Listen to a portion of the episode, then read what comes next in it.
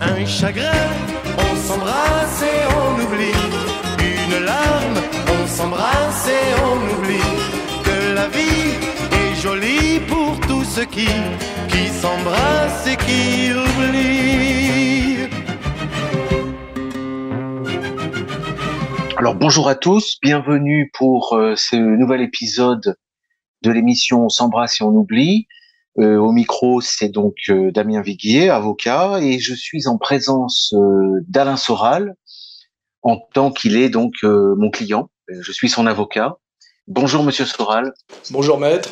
Alors nous allons euh, évoquer, comme nous le faisons euh, depuis quelques mois dans les émissions, enfin qui reprennent, parce qu'il y a eu un long temps, euh, il y a eu une latence un peu longue.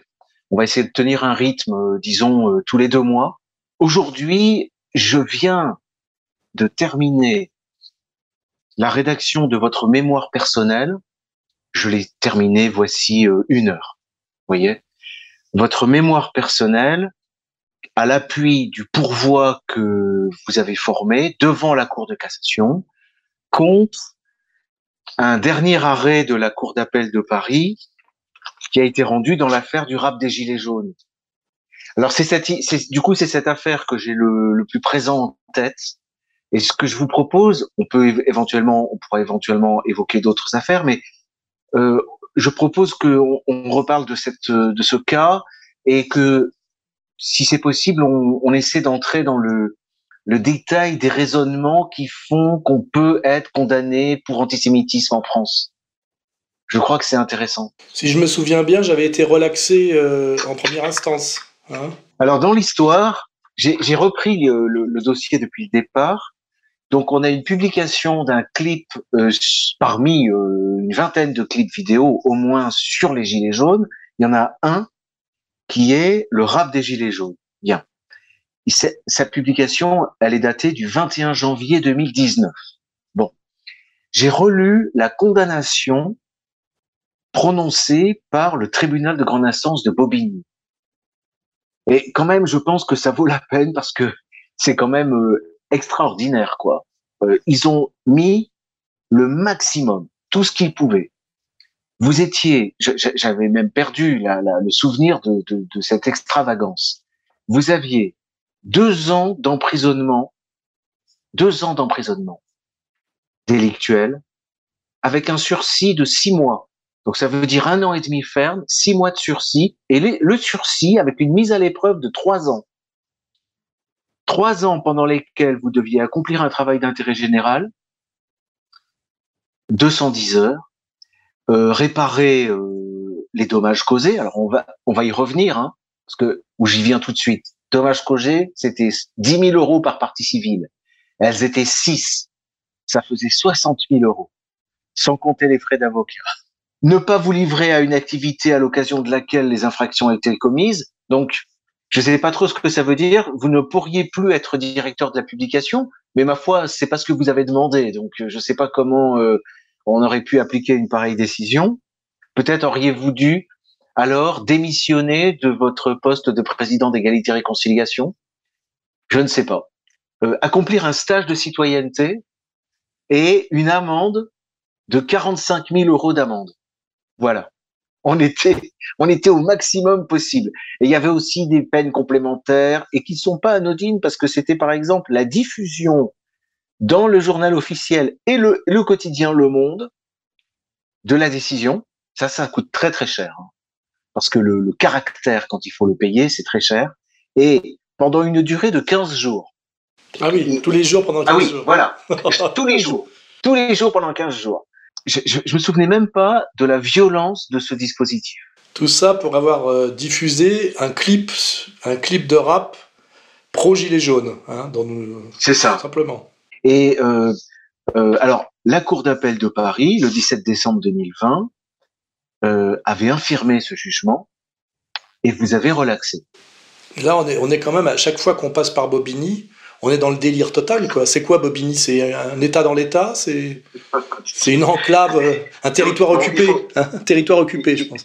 Alors, il faut faire attention avec euh, euh, la critique des décisions de justice, il faut se limiter à une appréciation doctrinale, hein, et, surtout ne pas faire d'attaque ad hominem euh, contre tel et tel magistrat. Ça, c'est faux. Bon, mais effectivement, euh, peut-être que c'est à cause de votre avocat, je ne sais pas, mais en tout cas, à Bobigny, bon, comme disent les avocats, vous savez, euh, on, on, on, ne rend, on, on, ne rend pas de bonnes décisions. Vous savez qu'un avocat, quand il dit que le juge a rendu une bonne décision, ça veut dire que c'est une décision en sa faveur. Bon, là, nous n'avons jamais eu à Bobigny que de très mauvaises décisions en ce sens-là. Bon, alors, euh, le MRAP s'était pourvu en cassation contre l'arrêt qui vous relaxait, et la cour d'appel, euh, la, cour de cassation, donc la chambre criminelle.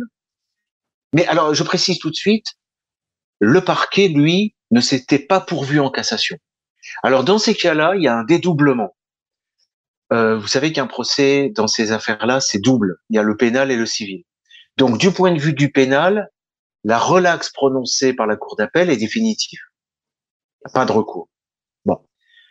Mais l'affaire civile se poursuivait puisque le MRAP avait s'était porté, euh, enfin, c'était pourvu en cassation. Dédoublement. Donc, il n'y a plus qu'un procès civil maintenant. Bon. Et euh, la Cour de cassation renvoie, casse l'aspect civil donc de la décision et renvoie devant la Cour d'appel de Paris autrement composée, parce que il fallait donner, il fallait faire des réponses aux conclusions du MRAP qui n'avaient pas été faites, parce que vous savez qu'un juge est obligé de répondre hein. quand on lui soulève un point dans sa motivation, il doit répondre.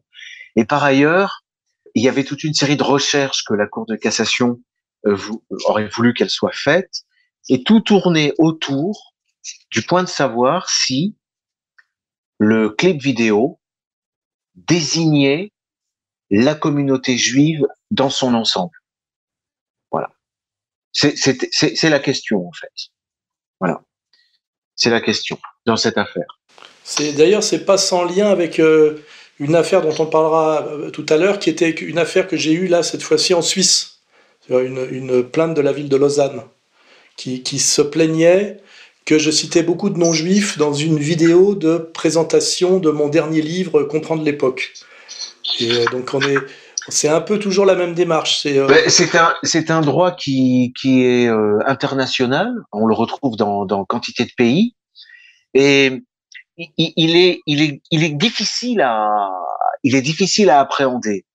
Et j'ai fini récemment par comprendre qu'en réalité, vous avez trois choses dans ces fameuses infractions euh, euh, liées à la discrimination.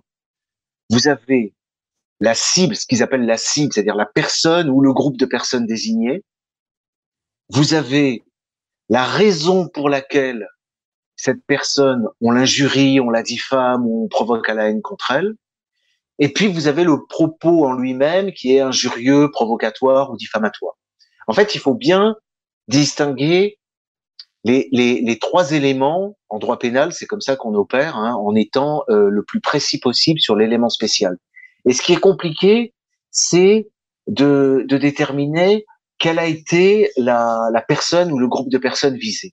Alors, c'est une logique qu'on retrouve pour euh, les, les groupes euh, euh, ou les personnes désignées à raison de leur origine, appartenance ou non-appartenance à une ethnie, une race, une nation, de religion. Voyez mais également à raison de, leur sexe, euh, ou de leur genre, ou de leur sexualité, ou, même de leur handicap. C'est toujours la même logique. il, manque, que l'appartenance au club de football, quoi. Ils ont tout mis. Il manque, oh, il manque une série, il manque encore beaucoup de, de catégories où, où, vous pouvez vous permettre, non pas que vous puissiez vous permettre n'importe quel euh, injure ou diffamation, mais il n'y a pas de protection des groupes de personnes comme tel. C'est jamais que la personne. Bon, bref. Donc, ce qui est compliqué dans ces affaires-là, et c'est comme ça que les gens doivent faire attention à leurs propos, c'est de dire, quand vous désignez, par exemple, comme en l'occurrence, Bernard-Henri Lévy. Bon, euh, il y a deux choses. D'abord, euh, est-ce que vous les désignez, est-ce que vous le désignez en tant que juif? Voilà. Alors, l'argument euh, de la de la de la cour d'appel récemment, c'est de dire qu'il est de notoriété publique que Bernard-Henri Lévy est juif. Ça, c'est le pas, le premier pas qui est franchi. Alors, déjà, ça, ça rend les choses compliquées parce que ça veut dire qu'il y a toute une série de personnes qui, parce qu'elles sont de notoriété publique, juive ou chrétienne ou je ne sais quoi, elles, sont, euh, il y, a, y, a, y a un soupçon qui pèse quand vous les attaquez sur vos propos. Voilà. Mais ce qui, tend, ce qui tend à les rendre inattaquables en réalité. C'est, c'est bah oui, c'est le danger, c'est le danger. Et moi, j'ai relevé quand même euh, autre chose que sur lesquelles j'ai pas insisté, mais il y avait quantité de noms, il y avait Drahi, il y avait il y avait euh, Attali, mais on avait également euh, euh, Macron, on avait Apathy. Dans ce clip vidéo, il y avait, je sais plus, une quinzaine de personnes. Et ce que je reprochais moi aux magistrats, c'est de faire le tri en réalité. C'est-à-dire, ce n'est pas le clip qui nous dit un tel est juif, un tel n'est pas juif. Ce sont les parties civiles poursuivantes et c'est la cour et c'est la, la cour d'appel. En fait, on est dans une, on est dans un argument du soupçon. On me soupçonne de les mettre dans la liste parce qu'ils appartiendraient à la communauté juive. Alors qu'en réalité, ils sont dans la liste parce qu'ils ont eu un comportement très agressif et négatif envers le mouvement social des Gilets jaunes. En fait, c'est quand même ça qu'il est. D'ailleurs, c'est pas moi qui ai fait le clip, mais c'est le clip dit ça. Il, il, énumère les gens qui ont une, une attitude publique très hostile envers le mouvement des Gilets jaunes. Et dedans, effectivement, il y a quelques juifs. Alors ça, c'est ce que disaient les magistrats d'appel qui vous ont relaxé. Oui, parce, que c'est le bon sens, c'est la logique. Parce que oui, oui, étant donné que le, problème, si vous voulez, c'est que tant que vous ne désignez pas euh, Bernard-Henri Lévy en disant euh, ce juif, ou bien en lui faisant porter une étoile jaune ou en l'affublant de signes. Oui, mais là, là, ils ont eu l'argument du bras zéro, je me rappelle. L'argument du bras zéro. Alors, alors le bras zéro, le bras zéro, l'argument est, est, intéressant parce que euh, la première cour d'appel, celle qui vous a relaxé, expliquait que le mouvement des Gilets jaunes était né sur les ronds-points en hiver et que les gens étant à l'extérieur, ils se chauffaient avec des bras zéro et que du symbole du rond-point, on était passé au, caractère emblématique du bras zéro, emblématique du mouvement des Gilets jaunes. Donc ça, c'était la thèse qui permet de dire que euh, il n'y a aucun aucun signe qui désignerait la communauté juive dans son ensemble C'est toujours la question, hein, c'est la seule question. Et euh, la, la, Cour d'appel récemment, sur la demande de la Cour de cassation, a fini par, par examiner à nouveau la chose et a considéré que le bras zéro évoquait les fours crématoires utilisés par les nazis pour exterminer les juifs. Voilà.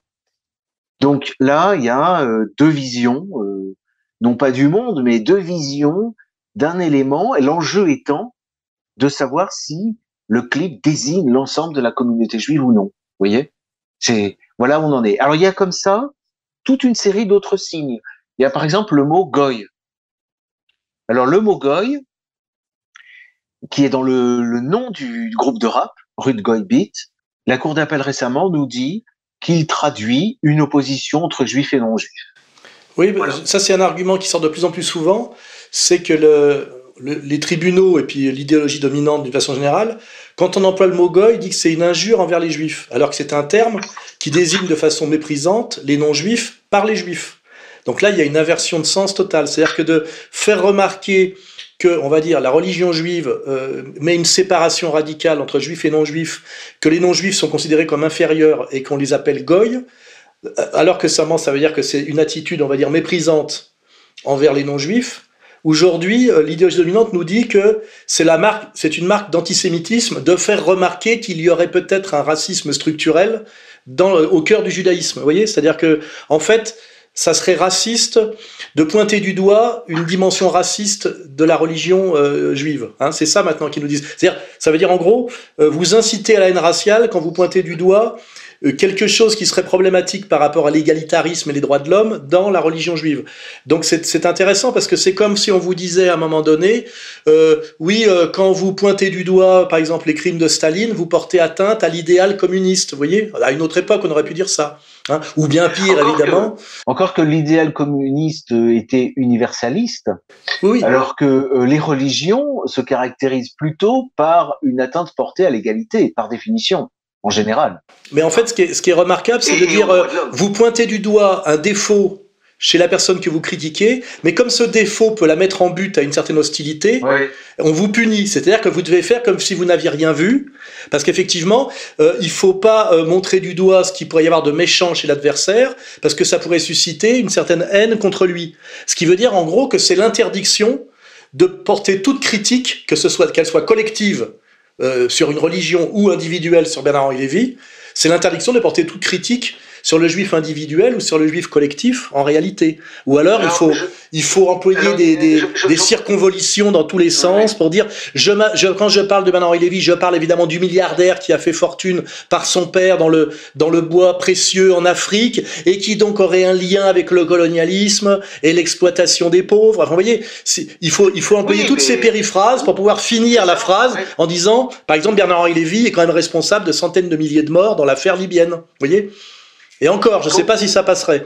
Alors, c'est un autre problème, ça. C'est que quand vous désignez un individu, Bernard-Henri Lévy, Attali, quand bien même euh, serait-il effectivement désigné comme, euh, comme étant juif, il y a l'idée que, au travers de la désignation d'un seul individu, vous pouvez en réalité avoir l'intention de désigner l'ensemble de la communauté juive. Remarque et nuance que j'ai toujours fait au tribunal en parlant des juifs du quotidien sur lesquels je ne pouvais absolument pas me prononcer, et les juifs appartenant à ce qu'on appelle la communauté juive organisée, qui est un terme que j'ai appris de William Goldnadel quand je discutais avec lui. Mais ça, ça a été accepté pour euh, Éric Zemmour dans l'autre sens, quand il disait alors qu'il disait bien euh, tous les dealers sont noirs et arabes, et on disait qu'il ne faisait pas de généralité, alors qu'il alors qu'il y avait généralité absolue. Donc lui, il a été absous. Et moi, qui faisais systématiquement la nuance en disant je parle de, des juifs de la communauté juive organisée qui sont qui dépendent du CRIF en fait du CRIF et pas des juifs du quotidien. J'avais employé j'avais ce terme sur lesquels je ne peux rien penser puisque leur appartenance au judaïsme les regarde et il peut être total relatif ou ou, ou, ne pas exister d'ailleurs.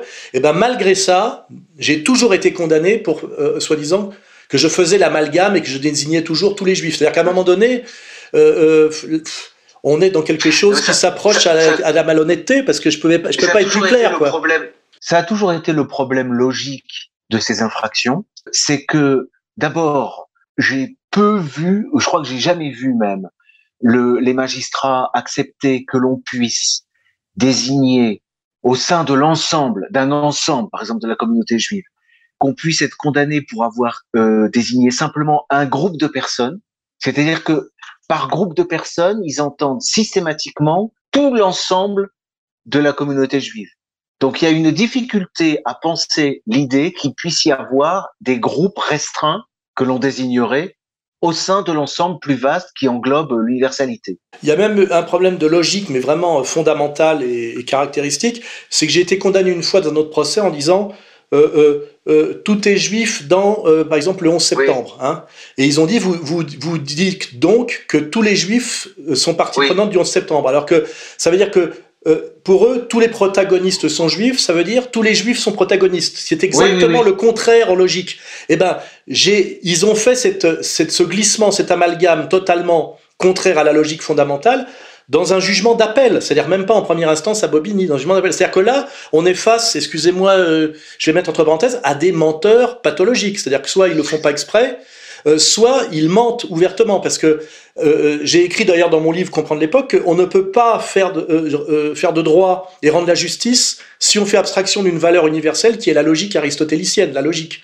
Si la logique n'est plus partagée, plus rien n'est possible. C'est la porte ouverte à, tout. Et moi, j'ai subi ça il y a assez peu de temps et j'en ai été estomaqué parce que c'est écrit noir sur blanc par une haute instance de l'intelligence de l'intelligence française qui est un, un, jury d'appel avec des avec des, des juristes chevronnés hein et quand vous dites tous les tous les trucs sont pas tous les protagonistes sont et ils vous disent que ça veut dire l'inverse à un moment donné, les bras vous en tombent. Ma, ma fille, j'ai demandé à ma fille de 12 ans ce qu'elle, ce qu'elle en comprenait. Elle avait compris, elle. Hein bon, mais votre réaction, bon, votre réaction est saine. Moi, je je crois, pour avoir un peu regardé l'histoire du droit, que il y a quand même une exception dans l'histoire des droits en général, qui est représentée par les Romains, qui ont bâti un droit euh, géométrique, mathématique, d'une rigueur implacable, euh, qui était tracé au cordeau de manière aussi rigoureuse qu'il pouvait euh, découper un terrain ou monter un camp militaire, Mais simplement, ce droit, actuellement, est, est complètement en ruine. Quoi. Il est en faillite. Il est en déperdition. Il est en perdition. Et ce qui crée le choc, c'est que nous pensons, en nous raccrochant à cette logique, à cette rigueur, alors que euh, il y a une montée euh, d'un système euh, qui répond à, à, quelque chose de beaucoup plus flou et de beaucoup plus difficile à appréhender. Pour, pour, évoquer une petite note d'espoir, j'ai rencontré le même problème euh, avec la justice suisse récemment, puisque j'ai eu une plainte de la ville de Lausanne qui, attaquait une de mes vidéos parce qu'elle a été officiellement tournée à Lausanne, donc c'était ça l'argument, en disant simplement, c'était la présentation de mon livre Comprendre l'époque, hein, Pourquoi l'égalité, qui est un livre de fond, et, il disait que je citais euh, euh, beaucoup de noms de juifs. Alors dans un premier temps, d'ailleurs, le procureur général a dit, ça suffit pas comme euh, plainte, soyez plus précis. Alors ils ont précisé 4-5 noms, sinon. Et là, j'ai démontré que dans mon livre, je citais 170 noms de, de personnes remarquables, entre guillemets, donc c'était ultra minoritaire. Et surtout, j'ai eu un argument que, que j'emploie pas souvent, c'est de dire, écoutez, dans, dans cette présentation générale, je, fais, je dis du bien de Karl Marx, je dis du bien de Lucien Goldman, je dis du bien de Georg Lukács, je dis du bien de Politzer, par exemple. Mais effectivement, je dis aussi du mal de Soros, je dis du mal d'Atali, et je dis du, du mal de Bernard-Henri Lévy. Donc en fait, je dis du bien des juifs que j'estime faire le bien, et je dis du mal des juifs que j'estime faire le mal. Et ce qui est intéressant, c'est que cet argument apporté, alors on est en Suisse, hein, on n'est pas en France, peut-être que c'est une justice un peu moins occupée, et, et le, le procureur général a, a rendu un, un, un jugement comme quoi il n'y avait pas, il n'y a pas matière à entrer en condamnation. C'est-à-dire qu'il a, il a, il a dit le, en fait, l'attaque n'est pas valable. Et la, et la, et la, et la procédure s'arrête. Voilà. Donc en Suisse, on peut encore argumenter comme ça. Et effectivement, c'est mon argument suprême. Je suis marxiste de formation. J'ai toujours, me suis toujours, comment dirais-je, appuyé sur le travail de Marx et j'en ai toujours fait l'éloge. Euh, j'ai dédié un de mes livres, et puis ça, il n'y a, a, pas de rétroactivité. C'est dans les années 90, j'en ai dédié un à Lucien Goldman, l'autre, je crois, à Georg Lukács. Donc, donc voilà. Et, et, et donc je dis voilà, je, je, ne dis pas du mal des juifs, je dis du bien de juifs que j'estime faire le bien et du mal de juifs que j'estime faire le mal. Donc dès lors, il n'y a pas amalgame, il n'y a pas vision collective, etc.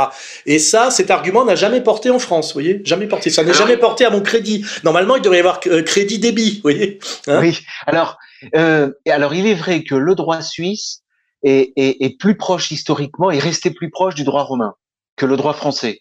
Euh, ça a moins évolué en Suisse, moins dégénéré, dirons, dirons-nous. Et, et, et je, je, je, note votre, votre analyse. Il manquait encore deux euh, régions. C'est les non-juifs dont vous dites du mal et les non-juifs dont vous dites du bien. C'est-à-dire qu'en réalité, la séparation euh, cardinale première décisive, c'est entre les personnes dont vous dites du mal et les personnes dont vous dites du bien.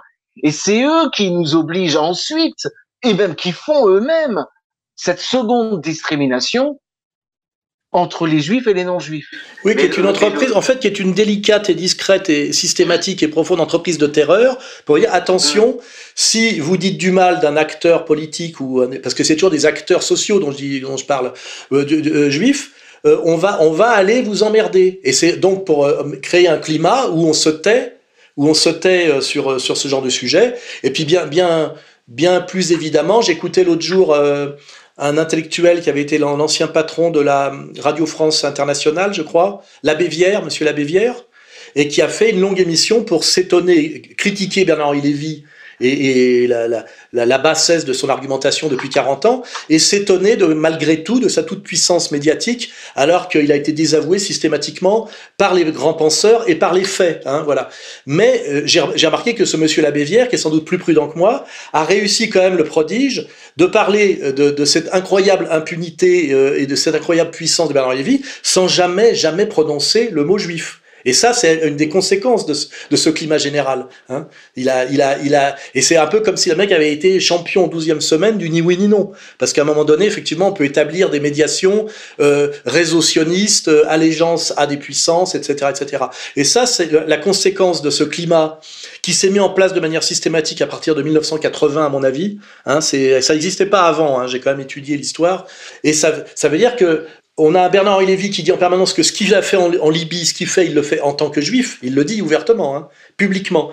Et, vous, quand vous critiquez, vous devez faire abstraction de cette donnée-là, parce que sinon, effectivement, même pas lui d'ailleurs, un tiers, puisqu'en France, il y a le système des parties civiles, on peut dire la LICRA euh, vous enverra au tribunal, parce qu'en plus, Bernard Lévy ne fait jamais de procès. Hein. C'est une forme d'arrogance chez lui. Il dit, je n'ai pas besoin de la justice des hommes, je n'ai pas besoin de la justice civile, je rends justice moi-même. C'est presque une phrase de lui, ça. Hein. Mais vous risquez, quand vous dites euh, que peut-être que la, puissance médiatique de Bernard Lévy est lié à une appartenance à une communauté organisée qu'on pourrait appeler par exemple le sionisme international, eh ben vous risquez le tribunal, même pas par lui, par le, système des partis civils, euh, par par exemple euh, la LICRA ou n'importe quelle association qui parfois est constituée de deux personnes, le père et le fils qui parfois d'ailleurs résident dans un pays étranger. Hein, on va pas parler de, certaines associations. Et voilà, on est, on est face à un climat de terreur qui, qui quand même a quelque chose de profondément religieux. C'est comme si euh, ça me rappelle ce dont Voltaire se plaignait, alors d'ailleurs euh, en exagérant beaucoup, quand il parlait de l'infâme et de la manière dont l'Église catholique euh, influait sur, sur la justice des hommes. Hein. C'était ça son argument. Et il me semble que le climat actuel est bien pire que ce que vivait Voltaire à son époque. Hein. Alors, je, je dirais que en théorie, en théorie, on devrait pouvoir en France, on doit pouvoir en France critiquer des qualités ou des défauts, enfin faire la critique de caractéristiques attachées effectivement à l'ensemble de la communauté juive. Ça devrait être possible, à condition que ce ne soit pas des critiques injurieuses, diffamatoires euh, ou de provocation à la haine. Et voilà. Donc c'est très très délicat. Mais en théorie, on nous dira peut-être, on l'a peut-être, nous l'a peut-être déjà, on vous l'a peut-être déjà dit, ou c'est, ça reste euh, l'expression reste libre. On, le dit parfois en disant euh, la, euh, la, critique des religions est possible.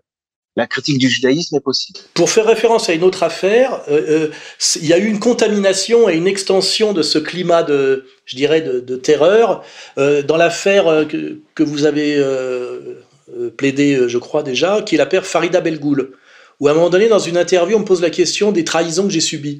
Et on me dit, oui, vous avez quand même aussi eu la trahison de beaucoup de Maghrébins, alors que vous avez beaucoup soutenu les Français d'origine euh, immigrée, euh, ce qui est un peu dur. je dis oui, effectivement, je cite un certain nombre de gens qui m'ont trahi violemment alors que j'avais tout fait pour les aider, dont Farida Belgoul. Je dis, c'est sans doute lié à un passif, à un reste de passif colonial. Hein, ce qui peut être interprété de, plusieurs façons. Hein. Il y a un ressentiment parce que malgré tout, je suis quand même le, méchant colonisateur blanc. Hein.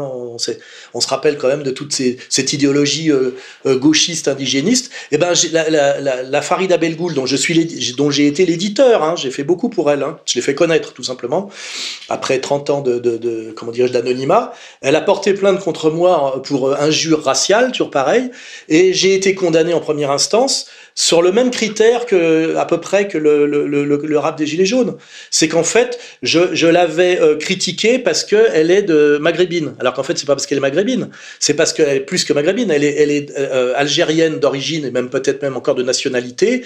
Et que à un moment donné, quand on se fâche, par exemple, avec quelqu'un, on cherche des arguments justement qui sont extra personnels et moi elle avait rien à me reprocher en tant qu'individu donc elle, m'a attaqué en tant que méchant descendant de colonisateurs français ayant pacifié l'Algérie euh, entre 1830, c'est ça et 1870. Donc, donc une fois de plus, le jugement est totalement inversé.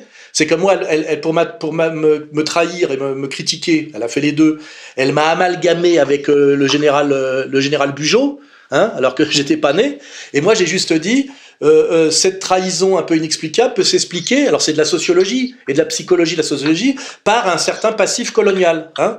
Et eh ben j'ai été condamné euh, pour racisme dans, en première instance, comme si j'avais vilipendé tous les, tous les Maghrébins alors que par ailleurs, une fois de plus, il y a dans les adhérents de notre association un tiers de Français d'origine maghrébine qui, qui ont un très grand respect pour moi et le, répètent chaque fois qu'ils le peuvent. Donc, donc on a bien eu une contamination de cette, euh, comment dirais-je, de cette justice euh, liée à la question, on va dire, euh, juive, qui devient la question du racisme et de l'antiracisme, et après qui s'étend à tout, et qui s'est même étendu récemment au fait que j'ai répondu à une femme dont j'ai découvert qu'en plus d'être journaliste, elle était militante lesbienne, et qu'elle était euh, une, militante lesbienne importante. Donc j'avais employé le mot grosse, comme on dit grosse vedette, grosse fortune, vous voyez, hein parce que je ne connaissais rien de, son embonpoint, puisque je ne connaissais qu'une photo de son visage. Et ben là, j'ai été condamné, bon en Suisse en première instance, je verrai bien ce que ça donne en deuxième instance, mais en fait on a l'extension de ce système qui au départ est plutôt euh, spécifique à la, critique des gens appartenant à la communauté juive ou supposés appartenant à la communauté juive, ça s'est étendu euh, à tous les gens qui ne seraient pas euh, blancs, et puis maintenant à tous les gens qui ne seraient pas hétérosexuels, vous voyez? En, fait, la raison d'être initiale de ces textes, c'est d'éviter la guerre civile. C'est ça leur raison historique. Historiquement, c'est ça. C'est-à-dire que euh, il y a des y a des contextes il y a des contextes des moments dans la, de, de, de l'histoire euh, dans, dans, dans, une société euh, euh, liée au contexte international où il y a effectivement un, un, grand danger à désigner. Je sais pas, on peut penser par exemple en ce moment euh, à, à l'Ukraine, vous voyez, un, un, un, terrain au Donbass occupé par les, les, forces de Kiev. Eh bien, c'est vrai que si quelqu'un se met à désigner les russophones euh, de manière euh, euh, péjorative et critique, il les met gravement en danger. Bon, c'est ça, c'est ça à l'origine. Oui, c'est ce qui se passe en ce moment en France, quotidiennement, dans tous les médias. On passe son temps à mettre en danger, euh, même les Russes, les Russes français. C'est-à-dire qu'on on désigne à la vindique de manière générique et générale tous les gens qui seraient d'origine russe, euh, où qu'ils soient, où qu'ils puisque même ça va même jusqu'à le, leur saisir leur compte quand ils sont à Miami, etc. Donc là aussi, il y a un deux poids deux mesures. Hein. C'est parce que on n'hésite pas, euh, euh, comment dire, à inciter à la haine les gens comme moi, par exemple. Parce qu'en fait, celui qui subit une incitation à la haine permanente, c'est moi, puisque les médias, se faisant leur relais, d'ailleurs souvent mensonger des décisions de justice à répétition, me désignent comme quelques... Il y a d'ailleurs des journalistes qui avaient dit le Soral est un danger, il faut, il faut régler la question, appeler ouvertement à mon agression. Et d'ailleurs, je rappelle que moi, j'ai subi des agressions en réunion, je crois, au moins quatre fois officiellement. Je n'ai jamais provoqué l'agression de personne, je dirais, dans le camp d'en face. Il faut rappeler que oui, c'est vrai. Il faut rappeler que Dieudonné, on a appelé euh, quasiment à sa mort, qu'il a été déjà agressé gravement, et que dans votre entourage, on, a eu euh, des disparitions curieuses quand même, hein, depuis quelque temps. Voilà, euh, et qu'effectivement, ce qui est interdit de manière conceptuelle, c'est la guerre civile, c'est le fait de désigner l'ennemi de manière à le criminaliser et à déclencher contre lui des, des, des opérations qui sont vraiment euh, impossibles, quoi, interdites. Mais de ce côté-là, vous avez raison de dire qu'il y a effectivement, pour le coup, deux poids deux mesures. C'est-à-dire que c'est ceux qui poussent à la guerre civile qui euh, la prohibent chez euh, leur, adversaire. C'est la même idée totalement inversée, mensongère du trouble à l'ordre public. Les gens demandent qu'on interdise quelque chose pour risque de trouble à l'ordre public, alors que c'est eux qui créent le trouble à l'ordre public. Alors que sinon, tout se passerait bien. Et ça, malheureusement, ça marche systématiquement. Vous menacez, moi ça m'est arrivé euh, euh, partout où je l'ai fait, vous organisez une réunion qui est une réunion en général de discussion, de débat de haut niveau, hein, et puis en face, vous avez, en général c'est une bande de gauchistes qui décident, euh, qui annoncent sur les réseaux sociaux qu'ils vont attaquer la réunion, et la réunion est interdite pour risque de trouble à l'ordre public. On imagine si on étend cette logique, on peut arriver rapidement à des, je dirais, à la nuit de cristal. Hein C'est-à-dire, à un moment donné, on fait des lois d'exception pour une communauté parce qu'effectivement, euh, les Allemands cassent des vitrines. Hein Donc, on en déduit qu'il faut les expulser. C'est très, très, très, très malhonnête. Enfin, on est dans ce qu'on appelle l'inversion accusatoire. Quoi. Vous avez ça, et puis vous avez également l'entrée dans, dans, notre droit du fameux ordre public moral. Oui, ça, euh, bah, c'est ce qu'ils ont invoqué dans, lors du procès contre la ville de Paris sur les, sur les travestis qu'on envoyait dans les maternelles pour euh, désinhiber les enfants quant aux, aux, oh. différentes variations sexuelles, hein, c'est ça? On a eu ce procès. Mais alors là, vous avez été relaxé. Hein. Ouais, ouais, mais l'avocat avait recouru à l'argument de, de l'atteinte la, aux bonnes mœurs. C'est-à-dire que comme je m'offusquais comme je m'offusquais qu'on envoie des transsexuels, on appelle ça des travestis, dans les maternelles, J'étais attaqué par la ville de Paris parce que je m'étais offusqué qu'on sexualise dans les, euh, euh, les, enfants dans les maternelles, en plus pour leur montrer des travestis, ça peut leur faire peur, côté Halloween quoi. Et ben j'avais l'argument de l'avocat d'en face, qui était face à vous, hein, c'était l'argument de l'atteinte aux bonnes mœurs. C'est-à-dire que les bonnes mœurs aujourd'hui, c'est d'envoyer des travestis dans les maternelles pour que les petits enfants s'habituent aux sexualités différentes dès le plus jeune âge. Hein? C'est-à-dire que si j'ai bonne mémoire, il s'agit d'éduquer euh, euh, les enfants à l'ouverture à l'autre, euh, la tolérance, euh, l'égalité des sexes, tout ça constituant les bonnes mœurs. Voilà. Et donc, si vous êtes contre ça, eh bien, vous, vous portez atteinte aux bonnes mœurs. Mais il faut rappeler que cette notion, elle, elle a, elle a une histoire intéressante parce que c'est au nom de la protection des bonnes mœurs, il y a, il y a près de 100 ans, c'est-à-dire en fait, euh, à l'époque, c'était pour lutter contre, au contraire, euh, l'homosexualité, la sexualité libre, etc. C'est ça qu'on entendait par bonnes mœurs. Et c'est d'abord au nom de la protection des bonnes mœurs qu'on a commencé à introduire dans notre droit des lois de ce genre c'est-à-dire des lois qui permettent, par exemple, à des associations euh, défendresses des bonnes mœurs de se constituer partie civile, etc. Donc, c'est par ce biais aussi déjà que j'allais dire que l'adversaire s'est engouffré dans, dans, notre droit. Et puis sur le, il y a aussi, je dirais, l'argument très fort de, de Carl Schmitt qui m'a beaucoup bouleversé à l'époque sur la théorie du partisan, cette idée pour euh, instaurer le deux poids deux mesures que euh, le, celui qui résiste à, à soi-disant une oppression dominante, alors il suffit de dire que l'idéologie du patriarcat euh, blanc occidental est une, est une violence, et ben à ce moment-là, il y a l'argument de la résistance à cette violence euh, dominante qui s'appelle le partisan. Et le partisan, en fait, c'est le terrorisme euh, autorisé, hein c'est le, le, terrorisme légalisé au nom de la résistance à l'oppression, ce qui, ce, qui, ce qui rend tout possible, hein, parce qu'aujourd'hui, quand les gauchistes vous attaquent, c'est en fait, et quand d'ailleurs ils disent pas de fachos dans les quartiers, pas de quartier pour les fachos, c'est un peu cette théorie du partisan. Hein, C'est-à-dire qu'il y a une menace, menace fictive, mais par contre violence réelle. Hein, et puis toujours l'idée minoritaire, majoritaire, ce qui est très ambigu. Hein. Il y a un point même, ça va même plus loin, c'est que c'est du terrorisme obligatoire. C'est-à-dire que si vous ne si vous ne participez pas au mouvement terroriste, enfin qu'on appelle un mouvement partisan ou de résistance, comme on dit, si vous ne participez pas au mouvement de résistance, vous êtes gravement coupable. Oui, parce que de toute façon, on voit bien qu'aujourd'hui, euh, toutes les lois restrictives aujourd'hui se font euh, euh, pour que nous résistions tous à la menace fasciste effectivement, qui est là, sous-jacente et, et qui est euh, évidemment antidémocratique, donc qu'il faut traiter. Enfin, c'est aussi la phrase de Saint-Just, pas de liberté pour les ennemis de la liberté. Euh, le fascisme étant antidémocratique, la démocratie n'a pas vraiment de raison de, traiter cette menace de façon démocratique. Hein.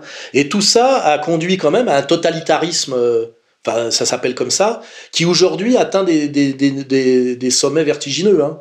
Euh, la preuve, c'est qu'à un moment donné, un tribunal peut trouver je dirais, légal, normal, de m'envoyer un an et demi en prison et de me ruiner parce que j'ai relayé un clip qui est quand même une œuvre musicale, hein, faut pas oublier, euh, sur euh, qui fait dans une vision assez romantique d'ailleurs la, la, la, défense euh, des gilets jaunes. Hein, voilà, c'est on en est là, on en est là, et tout ça à cause de tous ces glissements là qu'on vient de qu'on vient d'énumérer. Hein.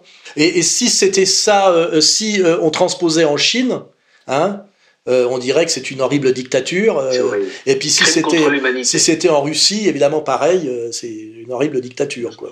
Mm. Voilà, bon, on a après on aurait pu égrener tous les points envisagés. ce qu'on peut ce qu'on peut peut-être dire juste, c'est combien j'ai de procès en cours en ce moment pour que les gens se rendent compte? Entre première instance, appel. Oh, je dirais une, une bonne dizaine peut-être un peu plus. Hein. Et il y en a toujours de nouveaux euh, qui arrivent, hein, je crois. On a, on a, on oui, c'est-à-dire que là, on, vient d'avoir euh, des décisions euh, de la Cour de cassation dans toute une série d'affaires, et mais on a toujours, on a toujours des dossiers nouveaux qui, qui arrivent en première instance. On a, par exemple, à ce moment, on a un tweet à propos d'Epstein.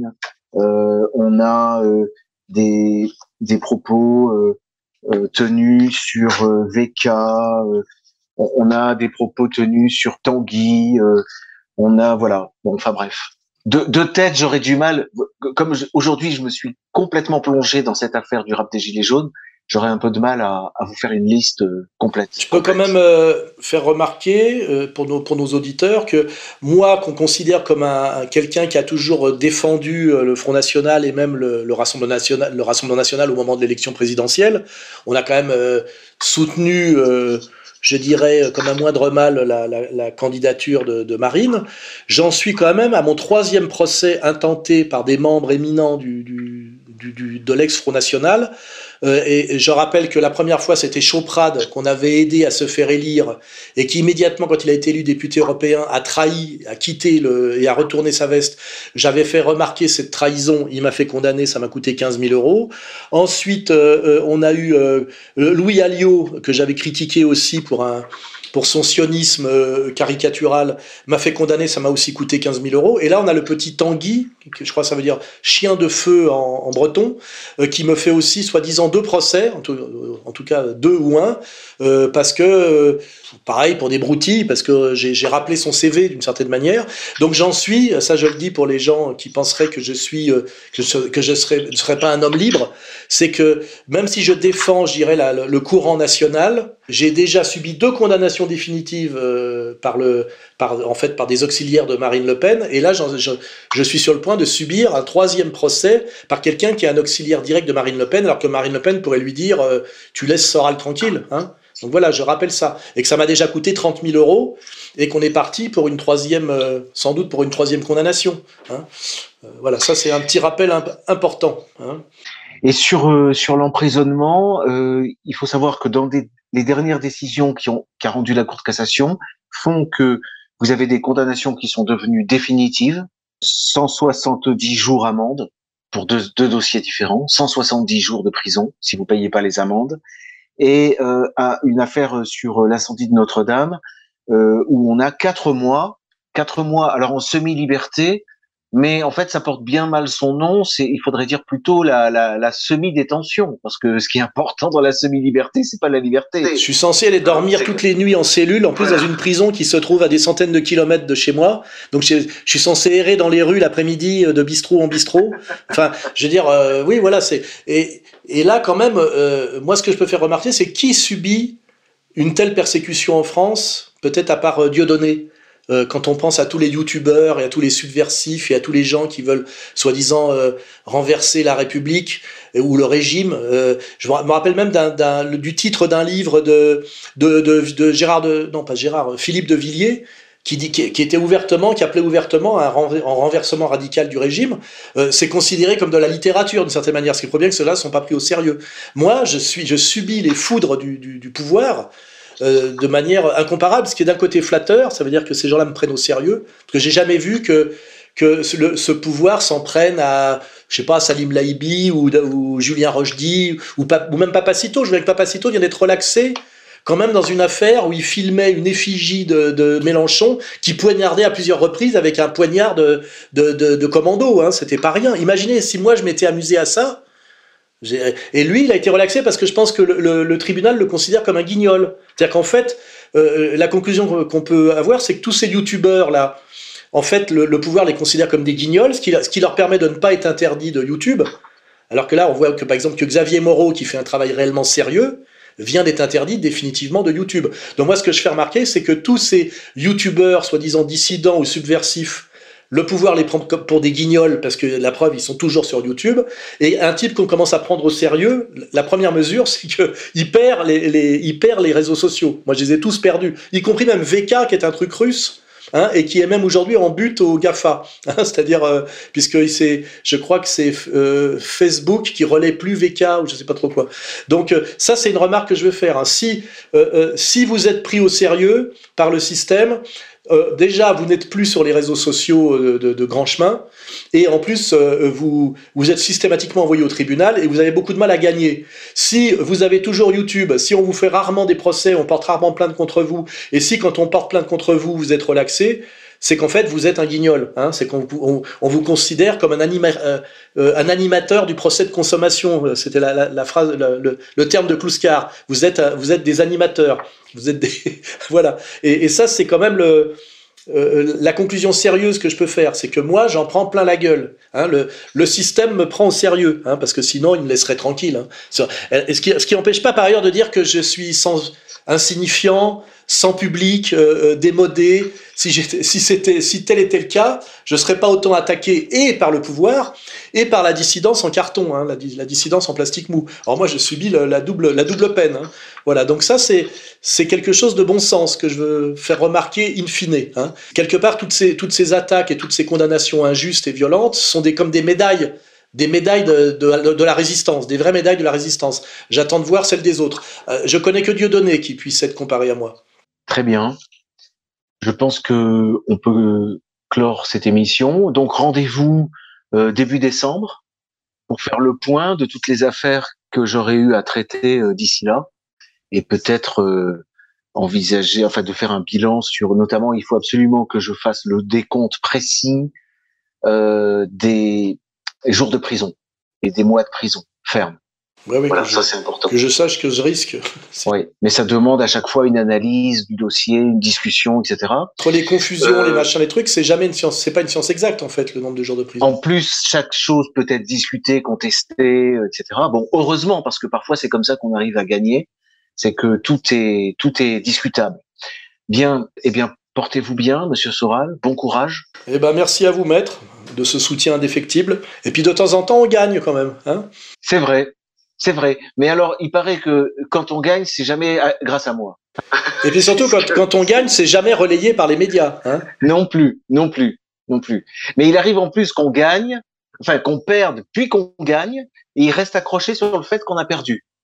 Par exemple, les médias relaient toujours que j'ai été condamné, pour vous avoir défendu d'ailleurs, pour contestation de l'existence de crimes contre l'humanité. Ils ne disent jamais qu'en appel, j'ai été relaxé. Oui, oui. Bah, voilà, ils disent euh, Damien Viguier a été condamné. Voilà. Bon, merci. Merci à tous. À bientôt.